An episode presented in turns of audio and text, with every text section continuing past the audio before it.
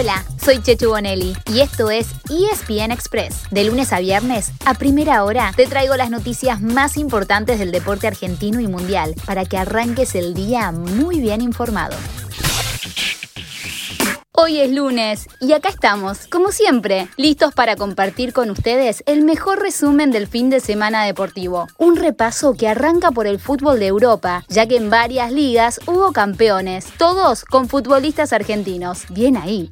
En la Serie A de Italia, el Inter de Milán, de Lautaro Martínez, se quedó con el Scudetto, cortando una racha de nueve.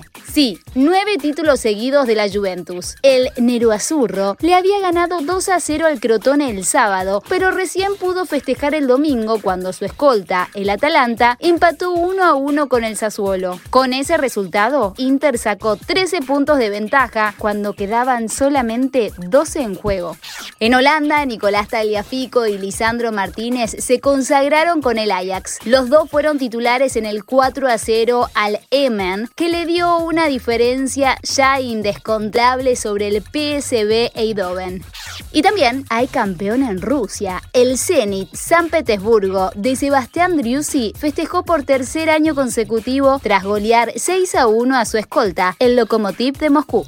En otras ligas habrá que esperar al menos una semana más para una definición. No se pongan tan ansiosos. Es el caso, por ejemplo, de la Premier League y el Manchester City, que se quedó con el grito de campeón en la garganta. El sábado le había ganado 2 a 0 al Crystal Palace con un golazo del Kun Agüero y podría haber festejado si el domingo su escolta y vecino, el Manchester United, perdía el clásico con el Liverpool. La cuestión es que el United no jugó su partido debido a las protestas de sus hinchas contra los dueños del club, tanto en Old Trafford como en el hotel donde concentraba el equipo. Y en Alemania, halo, solamente hubo partidos de copa, así que Bayern Múnich también dejó en pausa su festejo. Cuestión de tiempo, ya que le alcanza con ganar uno de los tres partidos que le quedan en la Bundesliga.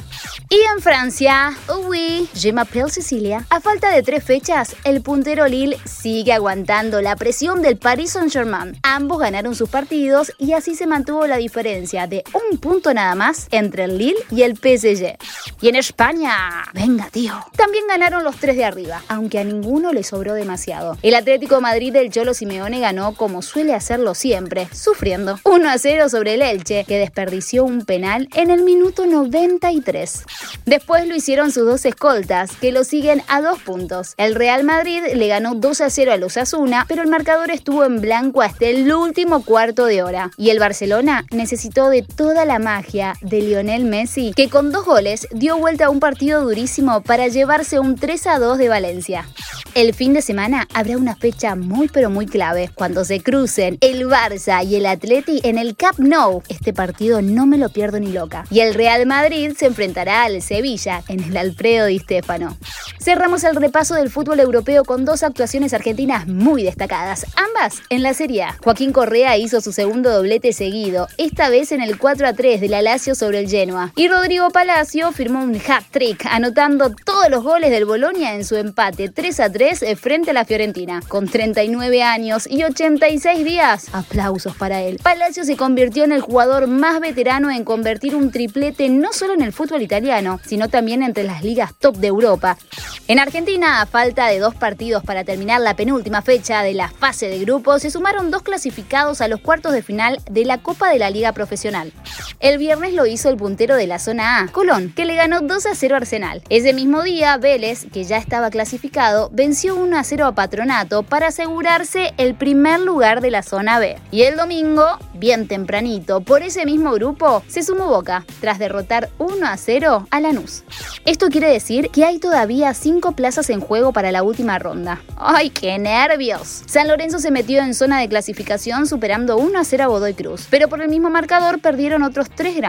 Independiente ante Atlético Tucumán, River frente a Banfield y Racing con Central Córdoba de Santiago del Estero. Y los tres se jugarán su chance el próximo fin de semana. Por ahora Independiente está quinto en una zona y River y Racing igualados en el cuarto puesto en la otra. En la NBA el sábado, Facu Campaso aportó 10 puntos, 3 rebotes y 3 asistencias para que los Denver Nuggets derroten 110-104 a los Clippers en Los Ángeles. Con esa victoria le quitaron a su rival el tercer lugar de la conferencia oeste, algo que puede significar un cruce más sencillo cuando empiece la postemporada. Esa misma noche, Gabriel Deck tuvo muy buenos números en su segundo partido en la liga con Oklahoma City Thunder, esta vez ante los Indiana Pacers. Estuvo más de 23 minutos en cancha y tomó 10 rebotes, 5 ofensivos y 5 defensivos, el mejor de su equipo en ese rubro. También anotó 8 puntos, dio 2 asistencias y consiguió un robo. Pero todo eso estuvo lejos de ser suficiente para evitar una derrota por 57 puntos de su franquicia que ya está pensando en la próxima temporada. Además, Deck volvió a estar en cancha el domingo para una nueva caída ante los Phoenix Suns.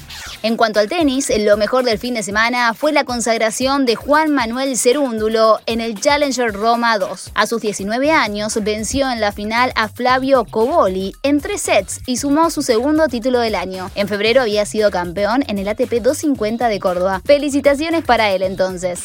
Por otro lado, seguimos hablando de tenis, comenzó el Master 1000 en Madrid y Federico Del Bonis superó en la última fase de la quali a Juan Ignacio Londero. Tiene un debut difícil hoy mismo, pasado el mediodía, ante el español Pablo Carreño Busta, favorito número 13. No, no nos estamos olvidando del rugby. La Superliga Americana cerró su fase clasificatoria con una jornada sin impacto en las posiciones, ya que estaban todas definidas. Los Jaguares mantuvieron su récord perfecto, venciendo 42 a 18 a Peñarol de Uruguay. En las semifinales del sábado que viene se cruzarán con Olimpia de Paraguay, mientras que Peñarol chocará con Segnam de Chile. Y una semana después, el sábado 15 de mayo, será la final, siempre en Montevideo. Por último, el Gran Premio de Portugal de la Fórmula 1 tuvo como ganador a Lewis Hamilton, que se consolidó como líder del Mundial de Pilotos. No esperábamos menos. Y en el Gran Premio de España en MotoGP, la victoria fue para el australiano Jack Miller, mientras que el italiano Francesco Bagnaia fue segundo y pasó al frente de las posiciones. Y eso fue lo mejor que tenemos para vos de todo lo que ha sucedido el fin de semana. Pero como el deporte no para, esta tarde les vamos a contar todo lo que hay para ver en la semana en otra edición especial de ESPN Express.